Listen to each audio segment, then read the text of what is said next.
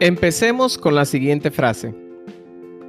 La pereza viaja tan despacio que la pobreza no tarda en alcanzarla. Así es, así que en el episodio de hoy, episodio número 25, tenemos un tema sumamente especial y tengo un invitado especial con el cual vamos a comentar lo que vamos a hablar en el día de hoy. Y se trata sobre la actitud del perezoso cómo la pereza obstaculiza nuestros sueños y nuestro potencial. Así que muy pendiente de este tipo de actitud porque puede ser también una actitud mortal. Así que tenemos nada más y nada menos con nosotros que Starling Kelly, un amigo y hermano, varios años ya trabajando juntos, emprendiendo juntos, es músico y emprendedor. Así que bienvenido Starling, ¿cómo estás? Bien, bien, gracias a Dios. Gracias por la invitación. Para mí es un honor, un placer eh, compartir un poco sobre este tema que está tan ligado a mí y a lo que ha sido mi proceso. Así es, precisamente por eso pensé en ti, por el testimonio que has dado de que trabajaste esta actitud en tu vida y que has podido eh, hacer los ajustes para que no se convierta en ese obstáculo para ti. Cuéntanos un poquito sobre eso. ¿Cómo era tu actitud en ese entonces cuando hoy ya identificas que eras bien perezoso? Cuéntanos un poco. Sí, sí, la pereza es, eh, vamos a decir, es esa negligencia, esa falta de, ganas, de disposición de hacer las cosas. Entonces yo vengo con esa situación desde adolescente, diría yo. O sea, yo recuerdo en la adolescencia estaba muy vinculado a la iglesia, a las pastorales juveniles, cosas así.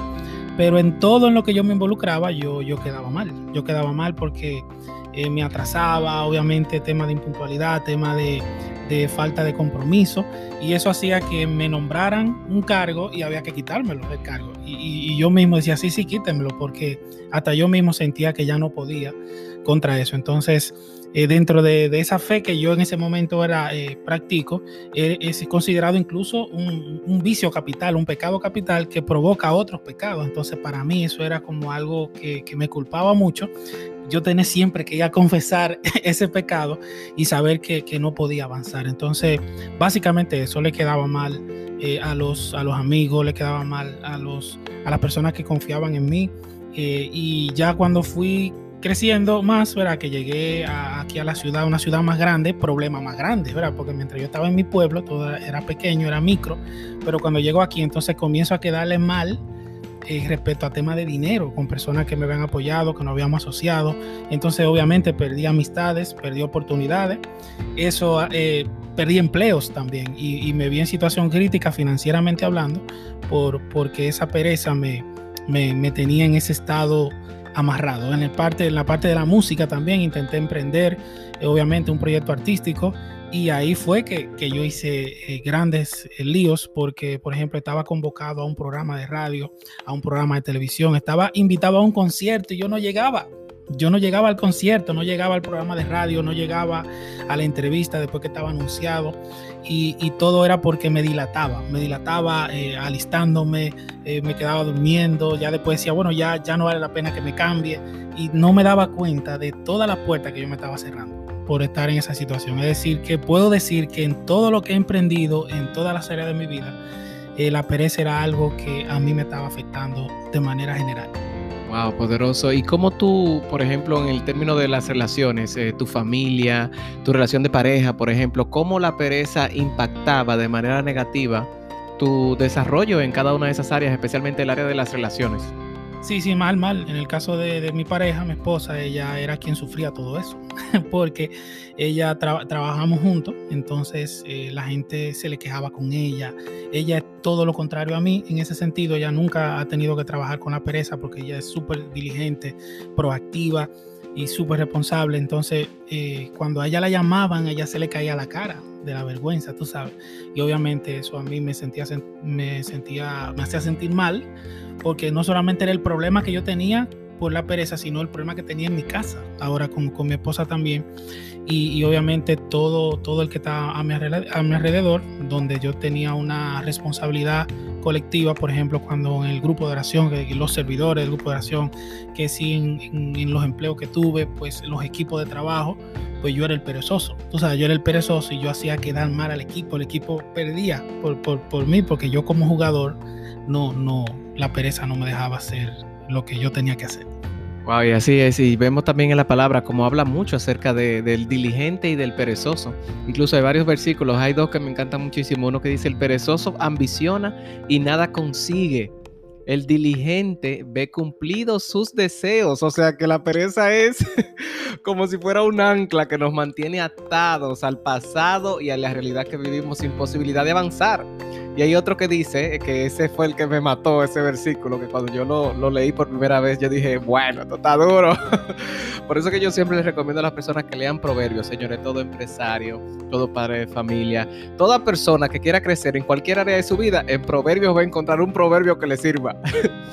y hay un proverbio que dice que el perezoso es tan dañino como el destructor. Oye eso, el perezoso que no hace nada es tan dañino como el que destruye. ¿Por qué tú, qué, opinión te merecen esos dos versículos, tal? Sí, no es dañino, es, dañino completamente. Porque imagínate, el, el, que no está haciendo no deja que otro haga tampoco. Tú sabes, entonces es como que yo, yo asumo responsabilidades que otra persona la podía hacer, pero entonces yo no la hago. Entonces, ¿qué estoy haciendo? Entonces, eso, eso es algo que realmente eh, afecta en sentido general y respecto a lo que decía lo que dice la palabra sobre eso, pues esos guías espirituales que yo de siempre tuve y he tenido, pues obviamente siempre me, venían con la palabra y me decían, mira, es que, que, que, a Dios no le gusta eso, es que, que eso va en contra de todo. Y, definitivamente era lo que yo tenía que trabajar. Entonces cuando uno lo ve ahí escrito, que uno lo lee y lo ve tan profundo, tú dices, ven acá, pero yo no quiero ser esa persona, yo no quiero ser alguien que ande destruyendo nada, o destruyendo a alguien, o destruyendo eh, eh, un proyecto ni nada, al contrario, yo lo que quiero es aportar.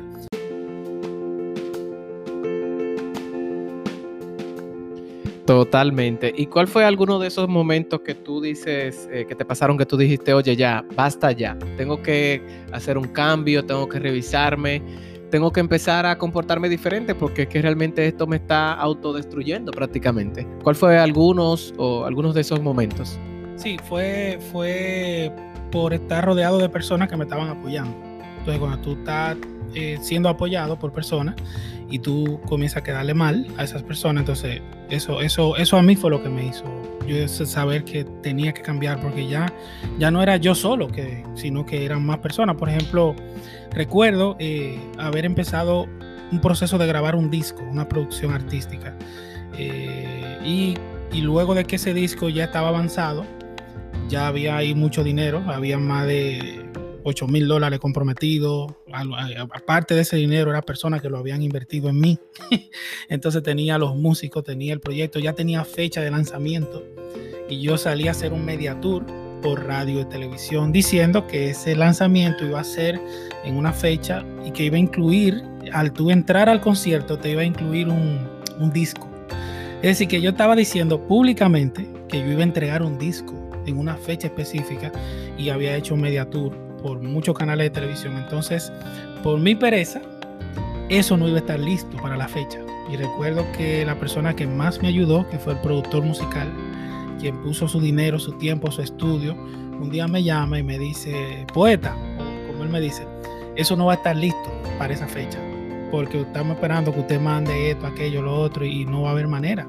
Había, había que hacer un proceso en Puerto Rico y yo estaba paralizado o durmiendo, durmiendo, durmiendo, durmiendo. Entonces ahí yo, yo despierto y veo como todo lo que yo venía trabajando, dos años trabajando eso, se iba a derrumbar porque yo no estaba siendo diligente. Eh, incluso ese disco yo lo estaba, lo estaba trabajando desde hace años. Y todos los años yo venía con el cuento de que este año sí, este año sí, este año sí. Y, nunca se llevaba a cabo porque yo mismo lo, lo postergaba. Así que eso, eso fue, fue fuerte. Y empecé a cambiar, empecé a cambiar eso también cuando decidí emprender. Decidí emprender un proyecto junto con, con socios. Entonces ahí eh, esos socios yo, se, eh, yo le vendí que, que, se asociaran conmigo. Y luego que yo le ofrecí mi apoyo, mi ayuda, ellos tenían a otras personas y con quien contaba eran conmigo. Entonces mi, era una batalla con mi pereza. Yo quería quedarme acotado en la casa, pero yo ya estaba en el sitio con el invitado con el prospecto, esperándome a mí, el que dijo que lo iba a apoyar. Y a veces eran empresarios que estaban ahí esperándome a mí, yo en mi casa acotado, que no me quería bañar ni me quería cambiar. Y yo a veces le decía, pero ya está confirmada la persona. Y él, sí, que está aquí, estamos aquí esperándote. Y esperando que te cancelara. Oye, esperando que, yo esperando una llamada para que me dijeran que eso no iba. Entonces, por, por, por la palabra comprometida, por haberme eh, comprometido a la palabra y asociarme con personas que estaban ayudándome a crecer y con un plan de crecimiento, lectura de algunos libros que me recomendaron, fue que pude ir saliendo de ahí poco a poco. Excelente. ¿Y cuáles serían esos eh, tips? Ya tú mencionaste algunos así eh, rapidito, la lectura, el ambiente, la asociación.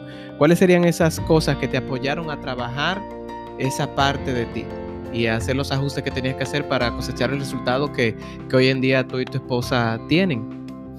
Sí, eh, agenda, agenda, planificar, planificar, o sea, eso es fundamental si tú no, no planificas nada, tú estás planificando el fracaso, ¿verdad? Eh, automáticamente. Entonces, en ese sentido, eh, por recomendación de, de, mentores, es decir, que yo recomiendo que, que, tengas mentores, que te des ayudar, que personas que tienen el resultado que tú, que tú quieres lograr. Entonces, conseguí, gracias a Dios, mentores que estaban disponibles para apoyarme y esos mentores me ayudaron a hacer agenda, a planificar una, una semana, a planificar un mes, a tener una meta. Eh, cuando tú tienes una meta, eh, y esa, esa, meta entonces determina, determina que haya una agenda, que haya planificación.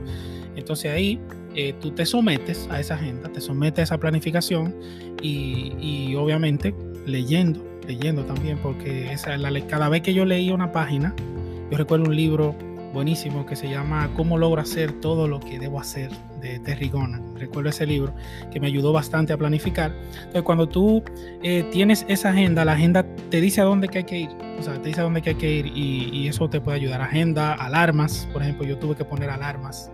Alarmas que me acuerden las cosas. Eh, tuve que eh, premiarme eh, al hacer las cosas. Por ejemplo, algo que yo quería hacer, yo mismo me, me, me, ponía una sugestión y me decía, no lo voy a hacer hasta que no haga tal cosa a, a, pesar de que podía hacerlo, eh, pero como que me daba ese premio. Eh, luego de hacer tal cosa, me, ya como que me merezco tal cosa. Y como tratando de la mente, de, de manejarla así, para, para, luchar. Y lo mejor de todo, lo pienso lo más importante de todo para trabajarlo es reconocerlo. O sea, yo dejé de, de la pereza de, de estarla como defendiendo, tú sabes, haciéndome como que no lo, como que no lo era. No, no, yo reconocí, no, yo tengo ese, ese tema. O sea, yo tengo ese tema, yo tengo esa situación, ese problema. Y reconocí que por eso yo estaba como estaba, no por otras cosas. O sea, yo le estaba poniendo responsabilidad a otras cosas. No, es conmigo el asunto. Yo tengo que trabajar eso. Reconozco que tengo eso y como ya me conozco, desde eso de que me conozco, entonces puedo hacer algo al respecto. Pero mientras yo no, yo no asumo la responsabilidad, ni lo reconozco, no puedo hacer nada. Entonces dejé de culpar a otros y empecé a, a, verme a mí como el que, el que tiene la situación que tiene que mejorar y ahí empezó mi, mi proceso.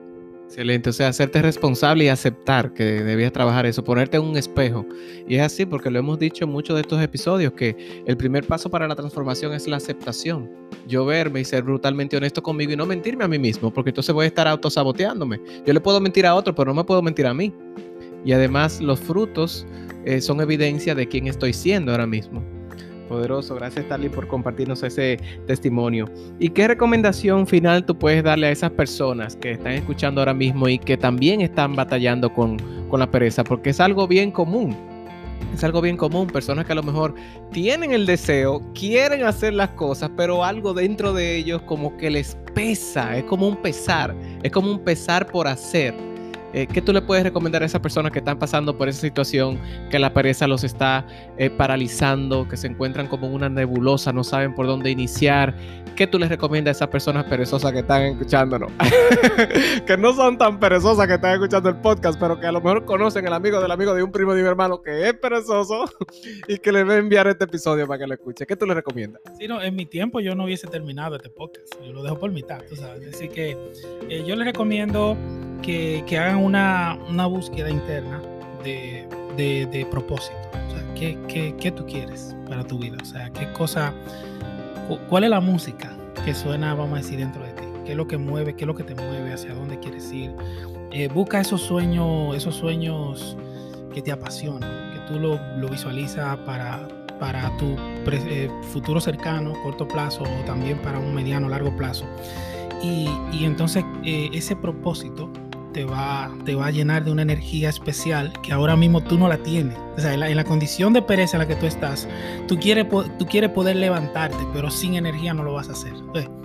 Es como que tú, conchale, yo quiero levantarme, quiero, quisiera tener energía, pero eh, sin sueños, sin propósito, no la vas a tener, esa energía. Entonces, llénate de la energía que da ese sueño, que da ese propósito, que te hace sentir útil para, para formar parte de algo o simplemente lo que tú quieres edificar.